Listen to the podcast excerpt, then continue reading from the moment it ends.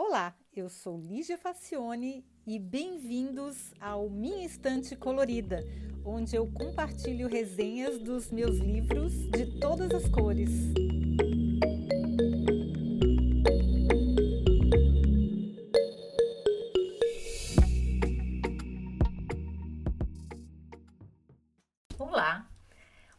Vai falar sobre o livro The Industries of the Future, que numa tradução livre seria As Indústrias do Futuro.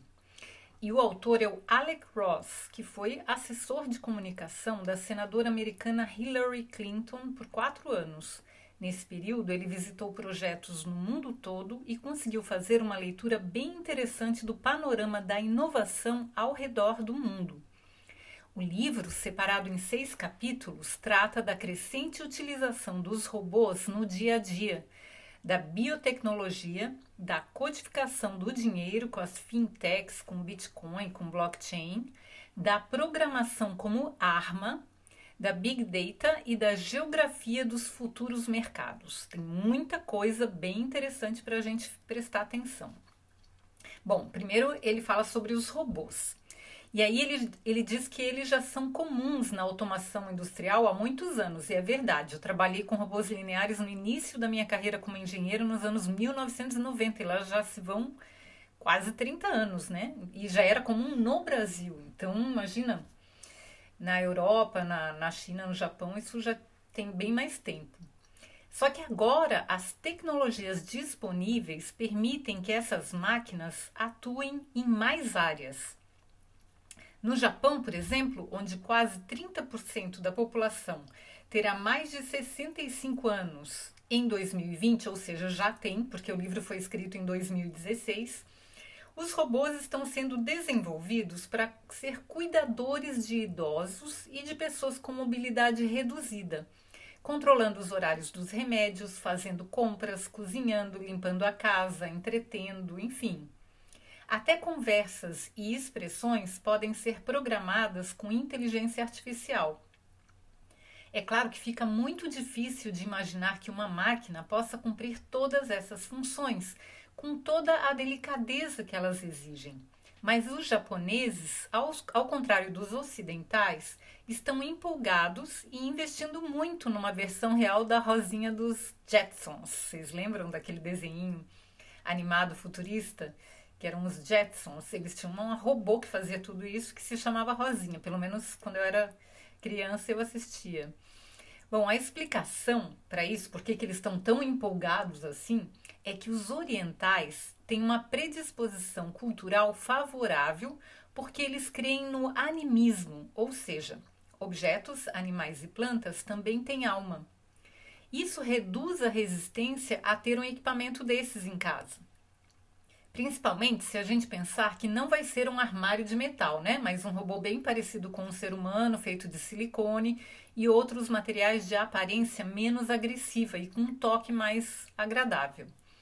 Bom, alguns poucos países estão na liderança da fabricação e consumo de robôs. Só para se ter uma ideia, 70% do total de vendas de robôs no mundo são do Japão, China, Estados Unidos, Coreia do Sul e Alemanha. Só esses países ficam com 70% dos robôs vendidos no mundo. Sendo que o Japão, os Estados Unidos e a Alemanha, eles dominam os robôs industriais e na área médica. A Coreia do Sul e a China são mais orientados para o consumidor final, mas esse cenário está mudando rapidamente, uma vez que as vendas da China estão crescendo 25% ao ano. E lá é muita gente, né? Então, 25% de bilhões de pessoas é muita coisa. A Rússia está bem atrasada, ainda focada no mercado extrativista. Bom, para vocês terem uma ideia, a América Latina nem sequer é citada. Mas a África tem alguns projetos interessantes na área. Então, nesse livro a gente foi completamente, o Brasil foi completamente ignorado, não é nem citado nem lembrado em nenhum momento, na área de robótica pelo menos, né? Bom, além dos robôs para fins militares, automação, carros autônomos e professores virtuais, os nanorobôs também estão sendo desenvolvidos para aplicações importantes na medicina. sem falar nos robôs virtuais. Muito provavelmente você já foi atendido por um robô e nem percebeu. Se tentou entrar em contato com uma empresa pelas redes sociais, por exemplo, ou pelo aplicativo do seu banco, a maior parte desse atendimento, das perguntas mais frequentes, é feita por robôs e a gente não percebe. A gente fica conversando com eles no chat e não, não nota, porque eles são muito bem treinados. São chatbots. Bom, muita gente se apavora com a ideia, mas basta lembrar que há algumas décadas ser caixa de banco ainda era uma carreira. E a movimentação bancária era registrada à mão em fichas de cartolina. Eu peguei bem o finalzinho desse, desse tempo. É bem, é bem real mesmo. A, a, a automação bancária andou bem rápido. Hoje ninguém discute a eficiência de um caixa automático, mesmo preferência por movimentar uma conta pelo smartphone. Hoje em dia a gente tem bancos, eu tenho o N26 aqui na Alemanha, mas é, no Brasil eu sei que tem Nubank e outros, que são totalmente digitais, não tem nem agência física para atendimento. Então, é, então, caixa de banco, uma carreira que não, não, existe mais, né? Acabou. A maior parte das funções que a gente realizava, é, pegando uma fila para fazer um, uma operação e precisava de um caixa de banco, hoje não precisa mais. Bom, sobre a bioengenharia e a engenharia genética, as pesquisas também vão impactar muito o futuro das organizações. Essas empresas já possuem um mercado importante que só faz crescer, tanto no desenvolvimento de novas drogas, como o mapeamento do DNA para descobrir a predisposição a doenças e evitar outras não apenas a expectativa de vida será ampliada por conta dessas ferramentas, como uma elite de super-humanos com capacidades aumentadas aparecem no horizonte como realidades próximas bem possíveis.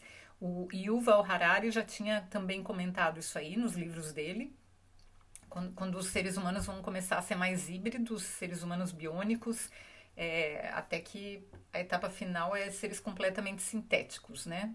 É, é uma coisa bem complexa. É, sobre a engenharia genética e as pesquisas da bioengenharia, elas deram um impulso bem grande agora com o corona, né, com o Covid-19. A gente viu que nunca antes na história da humanidade se desenvolveu tão rapidamente vacinas, muitas delas com a ajuda de modelos de inteligência artificial, só por isso que foi possível acelerar o desenvolvimento dessas vacinas. E agora foi dado um impulso bem grande. O livro não chega a citar isso porque, como eu disse, ele foi publicado em 2016, antes da pandemia. Vamos ver o que ele fala sobre as criptomoedas. Aí elas aparecem com um papel importantíssimo. Por causa do blockchain, que descentraliza a informação de maneira segura, muitas aplicações além do dinheiro podem surgir. A própria maneira como as nego negociações são feitas no mundo todo está em franco processo de transformação. Sobre o blockchain, é, para quem não sabe do que se trata e, e, fica confuso, já ouviu falar, mas não entende direito o que, que é, a gente fez no Berlin Tech Talks, que é um canal do YouTube que eu tenho com o Claudinho e o Otubo, a gente fez um episódio inteirinho falando só sobre o blockchain, explicando direitinho o que, que é, para que, que serve, como funciona, e eu vou deixar o link desse episódio explicando o que, que é blockchain na, na descrição do vídeo, tá? Ou, ou na, em outra hipótese, a gente também tem um link para essa descrição, para esse vídeo aí, no site minhainstantecolorida.com, onde tem todos os episódios, inclusive o link para comprar o livro em português. Bom, a parte que eu achei mais interessante é a que Ross dizia que eu via sempre a mesma frase, fosse em qual lugar do mundo ele estivesse. Nós queremos ser o novo Vale do Silício. No, no, Brasil eu sempre vejo isso, é no mundo inteiro, né? No Brasil não ia ser diferente, que todo mundo quer ser o novo Vale do Silício.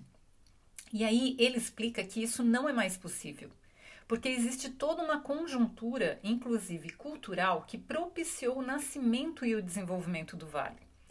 Além do fato de que ele já está há décadas na frente com experiência, investidores e o ambiente inovador. Então não é mais possível reproduzir, já passou o tempo e é, é impossível ter outro Vale do Silício. O que se pode fazer para descentralizar a inovação é criar outras versões com outras competências. E mesmo assim é difícil. Ele diz que as cidades são os hubs para a inovação e selecionou algumas que ele chamou de cidades alfa, por causa da sua posição privilegiada, seja do ponto de vista econômico, cultural ou de investimentos. As alfas são as cidades como Xangai, Londres, New York, Tóquio, Singapura, Tel Aviv e Seul, por exemplo. Berlim, Frankfurt e Munique aparecem como cidades beta e gama para inovação. Apesar de não serem muito grandes, elas possuem a cultura e a infraestrutura necessárias.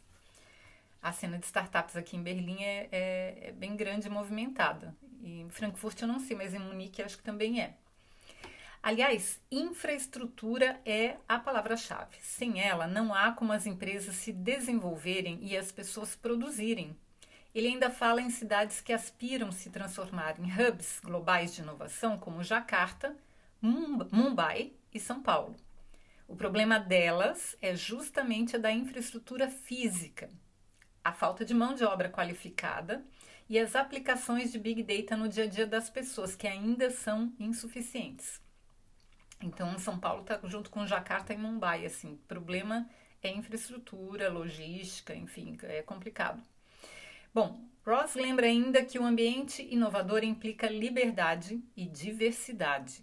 Dificilmente países fechados, tanto no controle da economia como nos direitos das mulheres, por exemplo, terão condições de desenvolver inovação em escala global. Por isso que a Rússia está atrasada, porque eles ainda têm grandes problemas, como, por exemplo, homossexu é, homossexuais.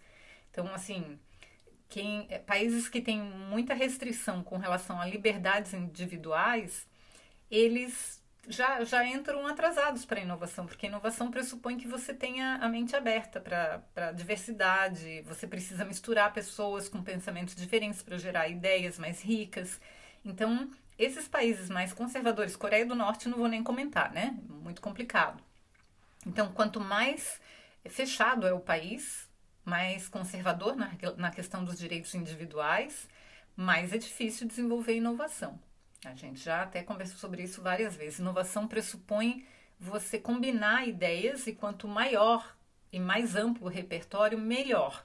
Se o país é fechado, ele impossibilita que você amplie o seu repertório. Aí fica muito difícil, porque você fica com uma limitação muito grande.